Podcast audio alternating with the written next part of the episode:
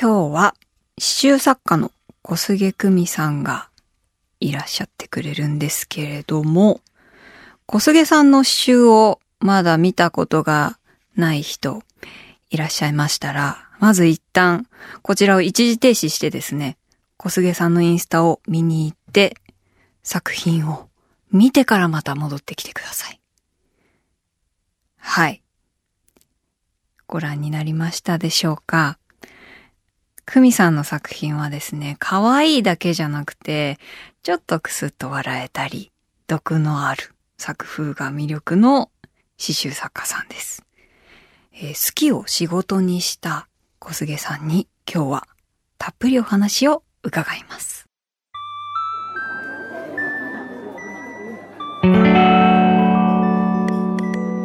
賑やかな大通りから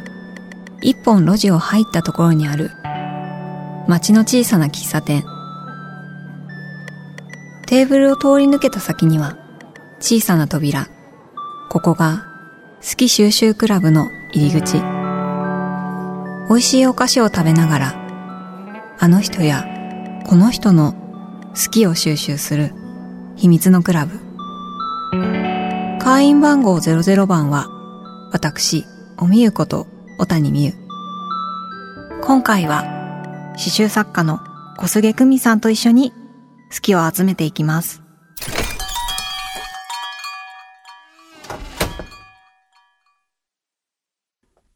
まあ、久美さんっていうのもなんかすごい、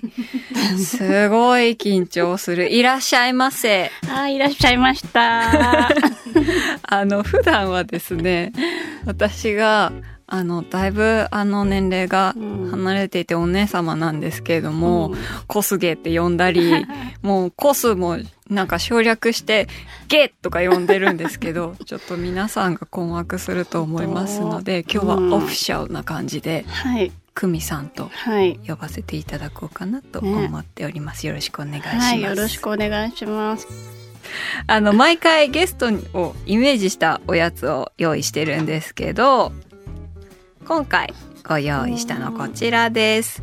えー、東方園笑福猫まんじゅうでございます。あの、やはり私たちの愛するものとして、猫は避けては通れない、ということでですね、なんか他にも猫の形をしたスイーツたくさんあるんですけど、この、見てください。とってもお気楽な明るい猫たちの表情を見て、久美さんを思い出しました。今5匹の猫にじろっと見られてます。はい。こちらがですね、ロシアンブルー、白猫、黒猫、虎猫、三毛猫の5匹の猫たちで、それぞれ味も、中のあんの味も違うので、よかったらお好きなものを召し上がってください。えー、どうしよう。うちね、あの、うんうん、白黒って猫がいて、そうですね。ちょっと新しくなら猫茶色入ってきたから。小菅家の猫全員いるそうそうそうそう。だから、でも、ちょっと黒猫は歯が黒くなるかもしれない。お歯黒状態で今回喋っていただいても構いません。だから、えっと、白にします。はい。いただきました。なんか顔割るのもったいないね。かわいそう。本当になんかそれぞれの猫の特徴を捉えられていてこちらあのお店の周りに猫がいるらしいんですよ、うん、東宝園の。でその猫たちを模して作られたということで、うん、はい飛騨高山岐阜県のお店です。なんか私白猫食べたんですけど、うんうんあのプレーン生地でクリームチーズクリームチーズだってなんか珍しい。確かに。でもなんかね白あんベースだから全然甘甘すぎず食べやすい。めちゃくちゃ上品な味です。食レポ。完璧。完璧。食べたくなっちゃった、うん、今。ね。えー、すごい可愛いなんか人にあげるのにすごくいいね。すごく私はあの実はすごく余談なんですけど結婚パーティーをやった時も、うん、皆さんのお土産としてこちらを配ったりとかしました、ね、思い出した？はいあの知ってました。ということでそちらをお楽しみいただきつつ、はい、改めてこの好き収集クラブの説明をさせていただきたいと思います、はい、えー、好き収集クラブはみんなの好きを深掘りしてそれぞれの考えやアイディア思い出を収集していこうというクラブなんですが冒頭でもお伝えした通り、うん、今日は久美さんの刺繍の話をたっぷり伺いたいと思います。あのもともと刺繍は趣味としてやられていたんですか、うん、なんかね刺繍はそうもともと好きでやっていたんですけどなんか刺繍が好きっていうか、うんうん、なんかものづくりが好きで、うん、おばあちゃんが絵を描いたりお人形を作ったりしてたからそ、ね,、れ見よう見まねでなんか教えてもらうってわけじゃなくて、うんうん、なんか私もやりたいと思って、うんうん、なんか刺繍とか縫い物とかなんかありとあらゆるなんか手作業がすごい好きな人でめちゃくちゃ遺伝してて。なるほどなるほど。そうそうそうそれで最初にやったのが刺繍？それとも他のものもたくさんやったの、うん、そう他のものも結構同時進行で、うんうん、だからおばあちゃんお人形を作っ粘土とかでお人形を作って、うんうんうん、で、ね、そうなんか私も作ってでその人形ができたら洋服着せたくなるじゃん、うん、それでそうなんかそれで裁縫を見よう見まねで、なんかハンカチ切って作ったりとか。そうそれでそれその人形の洋服にまたなんかちょっと細工を施したくなって、うんうん、多分刺繍とかそっから始まってんだと思う。そういうふうに行き着いた、うん、それでじゃあいろんなものをやったわけじゃない、うんうんうん、でもその中でも、刺繍が特にこう今みたいにたくさんの作品を作るようになったきっかけとか、うん、それ作家になろうって思ったきっかけとかって何なんですか？刺繍って本当になんか手も汚れないし粘土みたいに、うん、油絵みたいにすごいおなんていうのすごいコンパクトな持ち物だけで動いていけるから、うなんかそれが楽だったのと自分で向いてたのと、あとなんかそんなにね周りでねなんかさ作家になろうとか思った時は、周りでその例えばイラストとか私すごい絵も好きなんだけど絵も上手ですね。上手じゃないけど、えー、なんかそのやってる人がそんなにいなかったっていうところがん。なんかやりがいがあったかな。あ、うん、なるほどね。うん、えー、なんかあの一度別のお仕事で、私も久美さんに刺繍を教えていただいたことがあったんですけど、私はあのここでも何回か言ってるんですけど本当に不器用な。いや私だよ。私だよ。私もなんだけど、うんうん、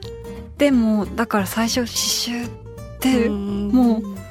細かい作業の極みみたいに思ってたんだけど、ねうん、あの多分久美さんの教え方もすごく楽しく教えてくださって、うん、っていうのもあったんですが。すごい好きだった。うん、そうたまにね家でずっとねやってる。あ本当、うん、だから34年かけて一生できないトートバッグの刺繍が今家にある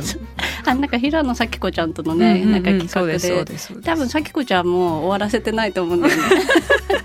いやあのその時に教わってやってたものはできたの、うん、ですごい楽しいと思って、うんうんうん、あのすごい好きなレコード屋さんの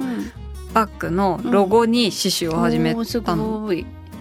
で刺繍が私がす,、すごい好きだって思えた。一番の理由はちょっと失敗しても何回もその上書きというかそこから「はいじゃあ最初からやり直し」とか、間違ったところからやり直しとかじゃなくて、そのままもう。続けられるじゃない。あとなんか雑でも可愛いっていうのが、うん、なんかね、うん、私本当ね不器用だから全部雑だよ。あの そんなこと言ったらあけど。久美さんの作品を今一度細かく見てください。全然すっごく綺麗です。なんかあの向き不向きがあると思うけど、うんうん、なんかそうなんか出来上がった時にすっごい達成感があるから。確かに。ねぜひみんなやってほしいなと思ってます。はい。あの今手元にですね、はい、私が自宅から持ってきた小菅久美の詩集動物食べ物人という本があるんですけど、これは何年前の本だったっけな？2021年。2年前に出された本なんですけど、改めて久美さんのいろいろな作品を見ていて私は何が好きかなって考えたんですけど、はいうん、やっぱり私は久美さんが縫う動物が好きです。うん、そうありがたい。なんか動物好きじゃない、うん、ムツゴロウさんばりにさ そうだよ。好きじゃんゲイさんは、ムツゴロウ国入りたかったからね本気でなんかそれがすごくわかるような、うん、あの本当に生き生きとした動物たちの表情の描写がされていて、うん、それがなんか見てて可愛いだけじゃなくて、うん、面白くて、すごい楽しい気持ちになる。ね。えっと、もともと飼い主さんがいる人の、うんうん、あの、モチーフのモデルにした犬とか猫とかもいるんだけど、ね、なんかその人たちって送ってくる、来てくれる写真がめちゃくちゃもう愛で溢れてるね。確かに。飼い主のお家の人のね、なんか、その何枚、3枚ぐらい送ってくださいって言うんだけど、うんうんうん、その時のね、なんか、エピソードあの飼ってる動物たちとのエピソード聞いたりして、うんうんうん、なんかそれとか聞いてるうちになんかめちゃくちゃ愛着湧いてくるってなんかそういう話も一緒に縫い込まれてる感じがする、うんうん、すごい可愛くて。私もですね実は小菅久美作品をいくつか所有してるんですけれども、ですよね、今日も持ってきたんですが、はい、これは一番最初にゲットした小菅久美作品、はい、なんと私の愛猫しらすのブローチでございます。あとはね、うん、エプロンに、またしらすが元に縫われているものと、うん、あとスニーカーに、またしらすが縫われているもの 思ってるんですが、ね、っていうすごく自分の愛猫ばかりを縫ってもらっている、すごく傲慢なコレクターなんですけど、うん、偏愛偏愛私はしらすのことエビって呼んでるけど。そうなんですよ。なので今日実はエビの T シャツ着てきました、うん、私は。なんかねひげがエビみたいなんだよね。そうなんかすり返ってたりするのよ。でも本当に長いんだよね。ん。なんかでもそれを気づかせてくれたのも、久美さんなので 感謝しております。はい。えー、でも本当にいつ縫ってるの？一日のうち毎日縫うでしょ、うん、そう。なんかねよく聞かれるんだけど、うん、うんなんか私ちょっとなんかその睡眠サイクルみたいなのがめちゃくちゃおかしくて、うん、なんか寝てないのかなって そうそうめちゃくちゃショートスリーパーだけどなんかちょっとこの年になってだんだんショートスリーパーっていうのをやめてってるんだけど、そうなやっぱ睡眠取らないと仕事のパフォーマンス落ちるなってことが分かったから。すごい今気づいた。今気づいたの。でもねあのうちのおばあちゃんが102歳になるんですけど、うんうん、今年あのおばあちゃんもずっと24時間じゃ足りないって言っててであんまりそんなに長く寝なかった。なんか平均5時間とかまあ、昔の人にしては確かに。ねそんななんかもう足りない足りないって言ってたのがもう今も本当同じで、えー、だからいつ縫ってるかっていうと移動中とかにも縫ってるし、うんうん、友達と話してる時も縫ってるし、うん、なんかこう時間そのみゆの本じゃないけど隙間時間があれば縫う、うん、ちゃんと仕事って決めてやってる時間もあるけどね。うんうんうんうん、なんか前さ、うん。お茶しようみたいに言ってさ、うんうんうん、忙しいけど会いたいみたいになって、うんうんうん、じゃあちょっと縫っていいみたいな感じになって縫いながらお茶したりとか。もうノールックで、ノールックで。ノールックで縫って、私の顔見ながら縫って。そうそう。あとね、待ち合わせとかで、あの、ちょっと友達は10分遅れるねとか言ったけど、うん、ハチ公の前とかで立ちながら縫ったりしてて。ライブ、ライブソーイング。そう。すごいもうあの生き急いでるなって自分で思うけどね。えでも確かにどこでも縫えるよね、うん、そうそうそう。それはなんかすごく軽やかで羨ましい、究極のノマドでしょ、うん、うん、どこでも生きていけるできるからね、うん、へえでもそういう好きだったものを、まあ、お仕事にされた久美さんですが、はい、その好きを仕事にすると大変だよみたいなことがよく言われたりとか、まあ逆にそれをお仕事にしたからこそ、良かったなとか、楽しいなって思えることがあると思うんですけど、うん、そのあたりをすごくお聞きしたいんですが。でなんかねこれもよく聞かれるんだけど、うん、なんか多分その好きを仕事にすると嫌いになっちゃうっていう人の相談とかも受けたりするんだけど、うんうん、なんかねそれの続けるコツがあって、う。ん、なんか好きっていうもののもちろん刺繍はすごい好きだから、うんうん、でも仕事でやらなきゃいけないっていうなんかこうだって自分がやりたくないこともあるけど、うん。うん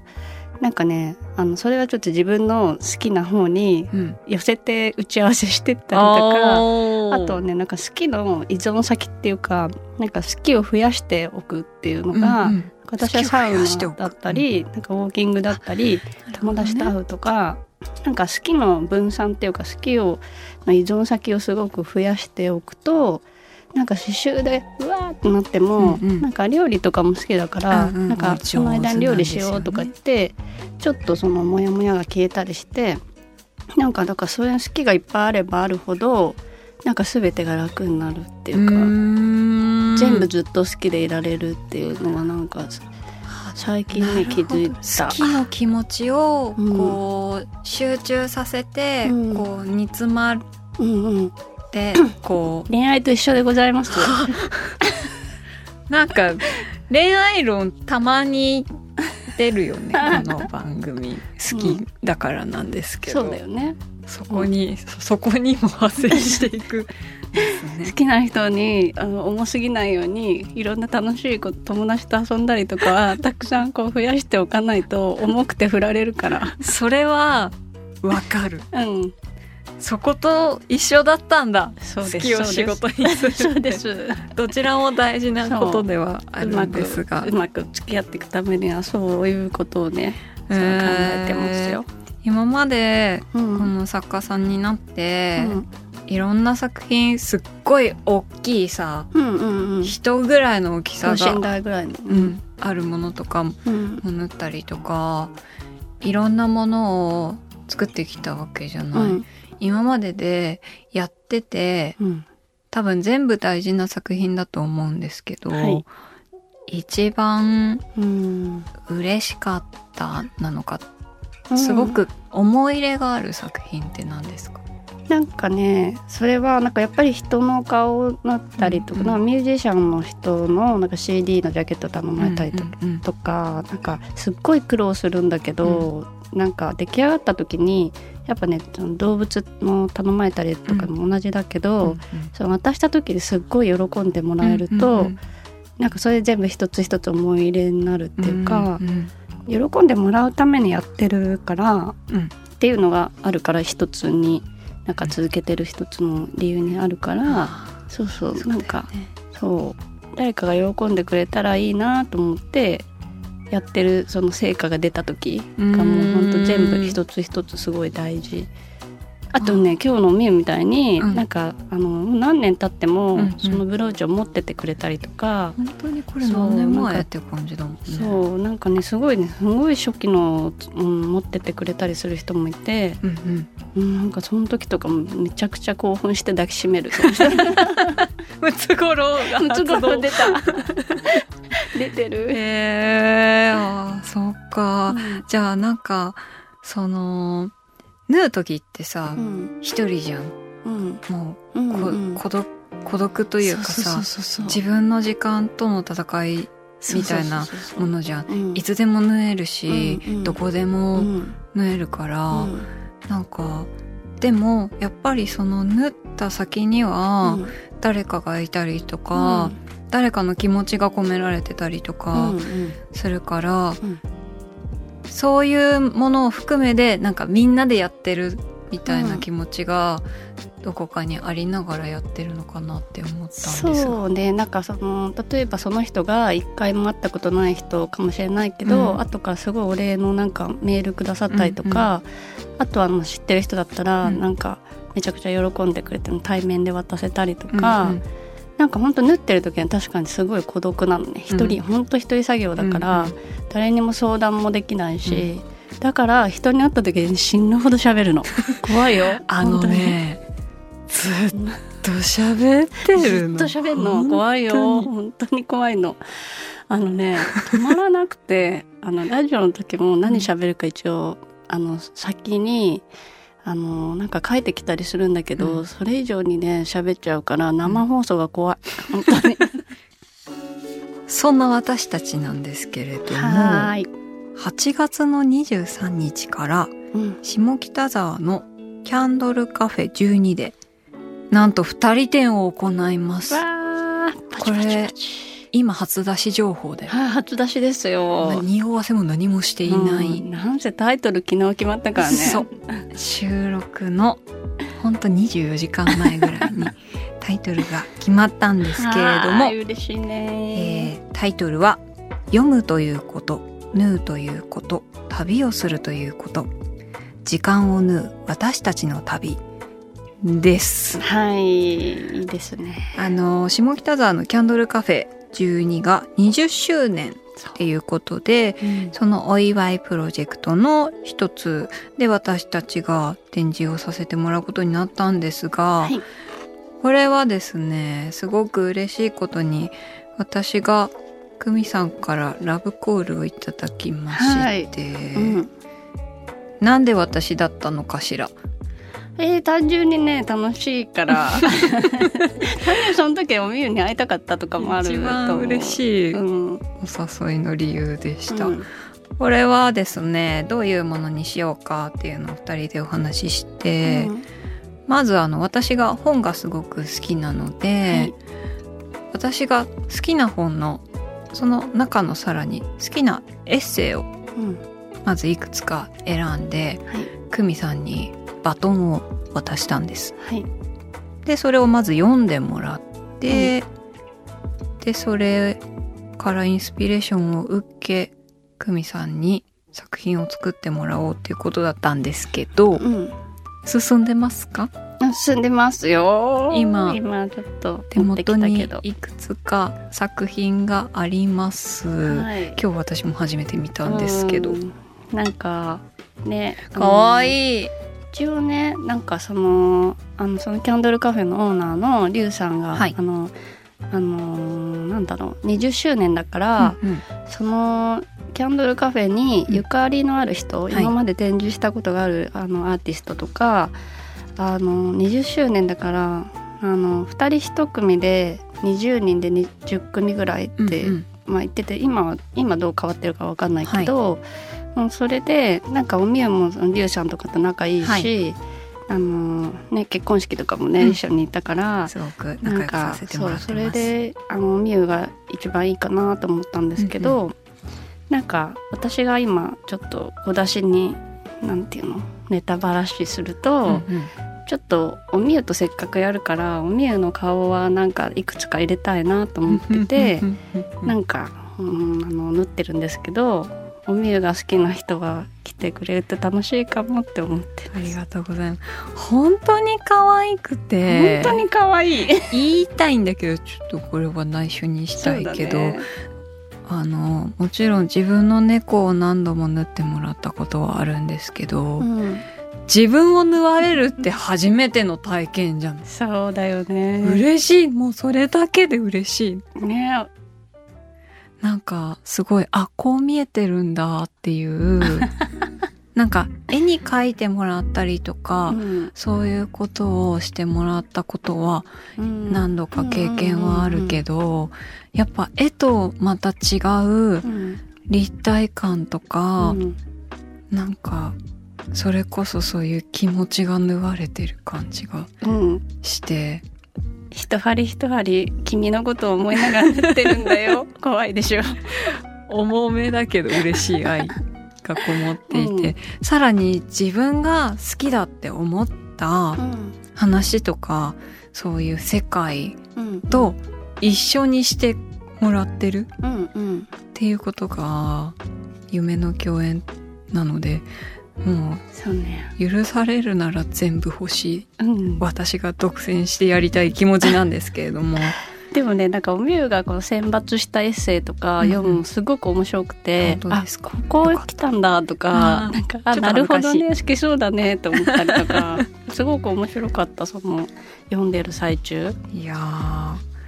いい楽しみですすごく。ね本当楽しみこの展示はですね8月23日水曜日から9月2日の土曜日までえーと、間で1日お休みがあったりするのかなっていう感じなんですけど10日間ぐらい開催されているんですけれども、うん、なんと朝の5時までやってるからねお店そうなんですよ。お酒も飲めますし、うん、あとさ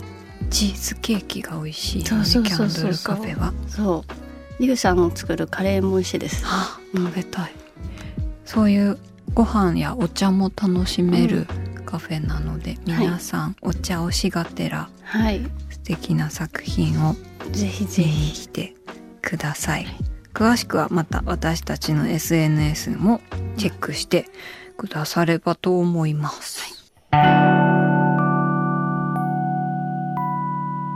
おみゆの好き収集クラブ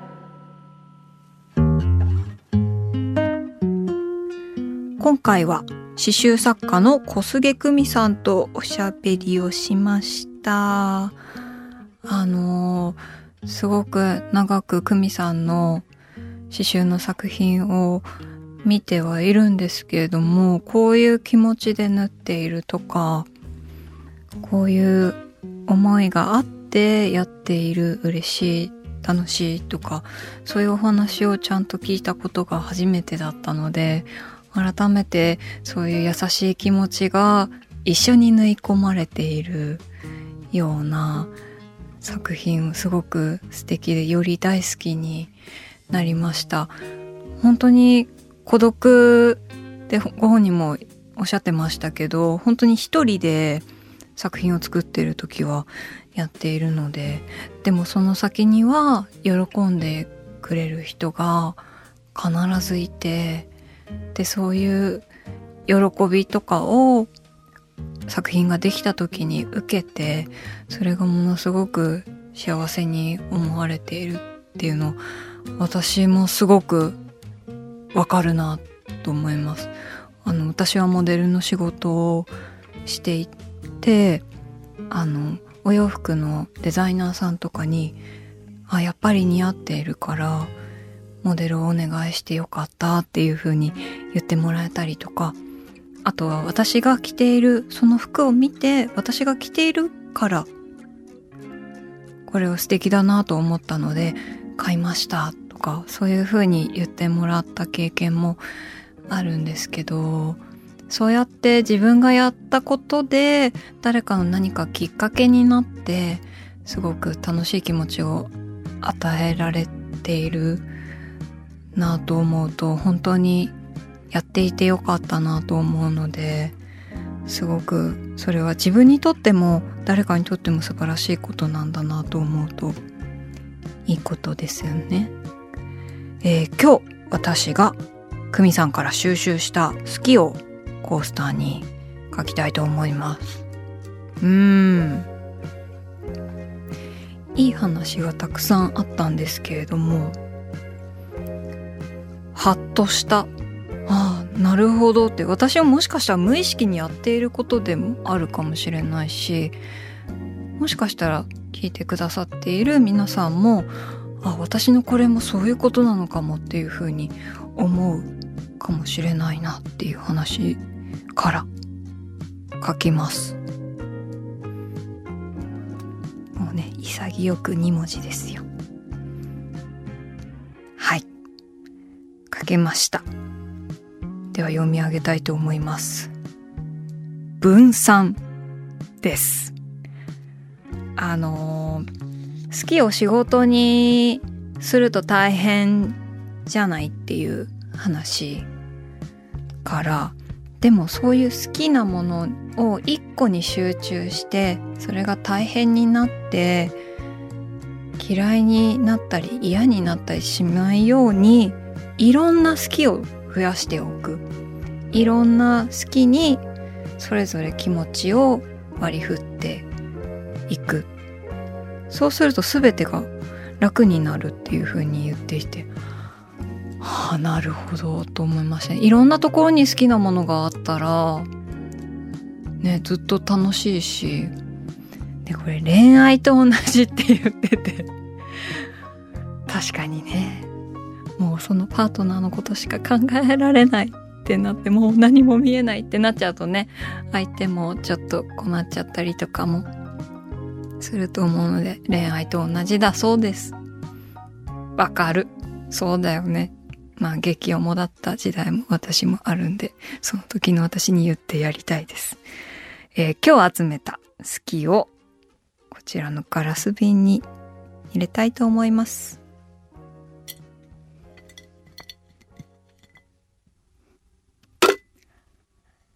はい。おみゆの好き収集クラブでは今お聞きの会員の皆さんからもお便りをお待ちしています。テーマは一番最初の好き、通称ファースト好き、そして今あなたが収集していることはこちらの2つを募集しています。今回もですね、私が最近集めている海の生き物 T シャツこちらはですね、有言実行ということで、先にお手本を見せなければということで、今日もエビの T シャツを着てやってまいりました。次も海の生き物 T シャツで来なきゃいけないのかな？これ2回やったら3回やんなきゃいけないですよね。はい。そう、3つ以上集めていたらもうあなたは立派な収集家。ということで、集め出したきっかけだったりとか、あとはこういうところが気になってしまうとかそういう魅力を教えていただけたらなと思いますお便りは番組ウェブサイトのメッセージフォームからお便りを紹介させていただいた方には、好き収集クラブ特製コースターをプレゼントしますので、ご住所、お名前もお忘れなく。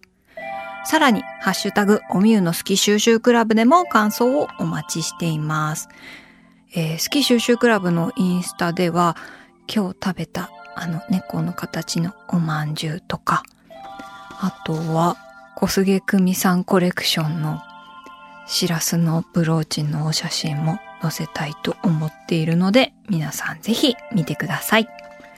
次回も刺繍作家の小菅久美さんをお迎えして好きなこと、ものについて伺います。仕事だけじゃなくて、あの、プライベートもすごく活動的な久美さんなので、すごいどんなお話が聞けるのか楽しみです。それでは、また好き収集クラブでお会いしましょう。小谷美優でした。